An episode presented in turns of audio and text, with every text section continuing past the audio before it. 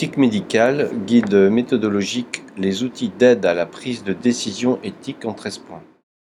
Il est important de noter que ces 13 points sont des étapes non obligatoires mais conseillées dans la rédaction d'une situation éthique que nous pourrons présenter à une instance, par exemple un comité d'éthique. La première étape importante consiste à rassembler les différentes informations qui vous semblent significatives en résumant sommairement le cas en quelques lignes, mais surtout en recherchant des éléments pour constituer un cadre théorique qui sera un cadre législatif avec des références, des connaissances actualisées sur les éléments que l'on propose d'exposer. Par exemple, sur la PMA, sur la procréation médicalement assistée, on donnera les références législatives de la loi au moment où la question se pose, ainsi que une présentation des techniques actuelles de procréation médicalement assistée pour informer le lecteur précisément. Rapidement, nous identifierons les concepts éthiques de la situation exposée en examinant les bénéfices, les risques pour le patient, quelle proportion ou disproportion dans les soins, L'autonomie du patient est-elle préservée Son consentement libre et éclairé est-il acquis? La vulnérabilité du patient est-elle en question? La justice et l'équité sont-elles convoquées? Cette situation est-elle dans un objectif de bienfaisance, de non-malfaisance? Quelles valeurs professionnelles sont convoquées ou quelles valeurs personnelles sont convoqués dans la situation qui nous interroge. Nous en profiterons pour préciser la question en dégageant des enjeux, aussi bien médicaux que plus généraux, de type sociétaux, éthiques, sociaux ou économiques. Et puis, rapidement, nous pouvons exprimer nos premières réactions, notre émotion, notre rage. Cela aidera à clarifier ensuite la prise de position initiale et nous permettra d'entendre en retour celle des autres. Vous ne changerez pas nécessairement d'avis, mais vous en aurez ouvert la possibilité. Cette étape est nécessaire pour accueillir celui qui vient présenter la situation, pour ensuite nous permettre de passer au questionnement éthique qui s'y rapporte. Nous interrogerons la situation en nous demandant quels sont les devoirs des soignants et les conséquences qui en découlent dans cette situation. Quels sont les devoirs théoriques? Peut-il y avoir conflit de devoirs?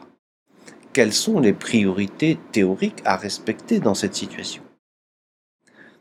Et puis, nous envisagerons des solutions alternatives à la disposition des soignants. Quelles sont les autres possibilités? Pour ouvrir la réflexion, l'imagination aux analogies à des cas antérieurs à la casuistique. Et puis nous comparerons les bénéfices et les risques pour le patient sur chaque solution envisagée, sur chaque proposition. Et nous considérerons la pertinence des principes éthiques fondamentaux devant le problème rencontré, puis à la lumière des alternatives, des solutions possibles envisagées, en choisissant les principes et les valeurs éthiques que nous avons déjà convoquées, c'est-à-dire est-ce que les possibilités que nous envisageons respectent la proportionnalité des soins? Quels bénéfices, quels risques pour le patient? Son autonomie est-elle préservée? La justice et l'équité sont-elles respectées? S'agit-il d'une situation qui encourage à la bienfaisance, à la non-malfaisance? Quelle vérité donne-t-on aux patients La confidentialité est-elle respectée?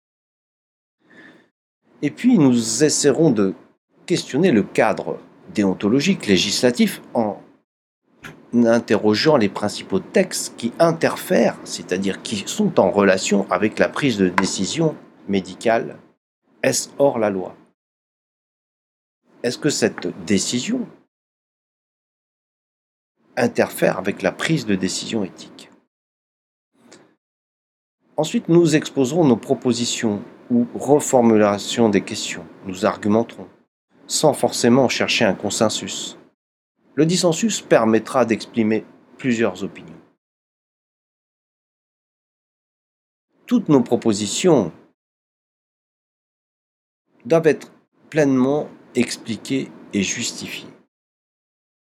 Et puis nous essaierons, à la lumière des propositions que nous avons faites, d'anticiper des critiques possibles que susciteraient nos prises de décision et comment nous y répondrions.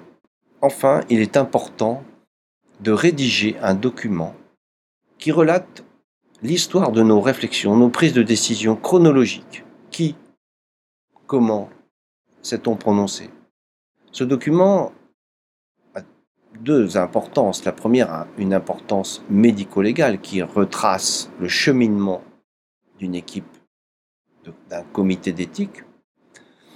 Et puis, il sera intéressant de la questionner en rétrospective pour faire des analogies et s'en servir comme d'une bibliothèque de réflexion.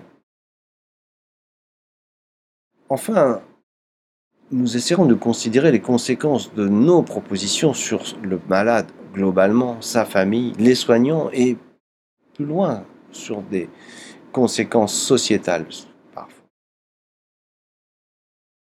En dernier, soyez ouverts aux possibles nécessaires besoins de réviser votre position Sachez que le temps, le droit peuvent vous faire changer d'avis, modifier votre position et qu'il n'y a que les imbéciles qui ne changent pas d'avis.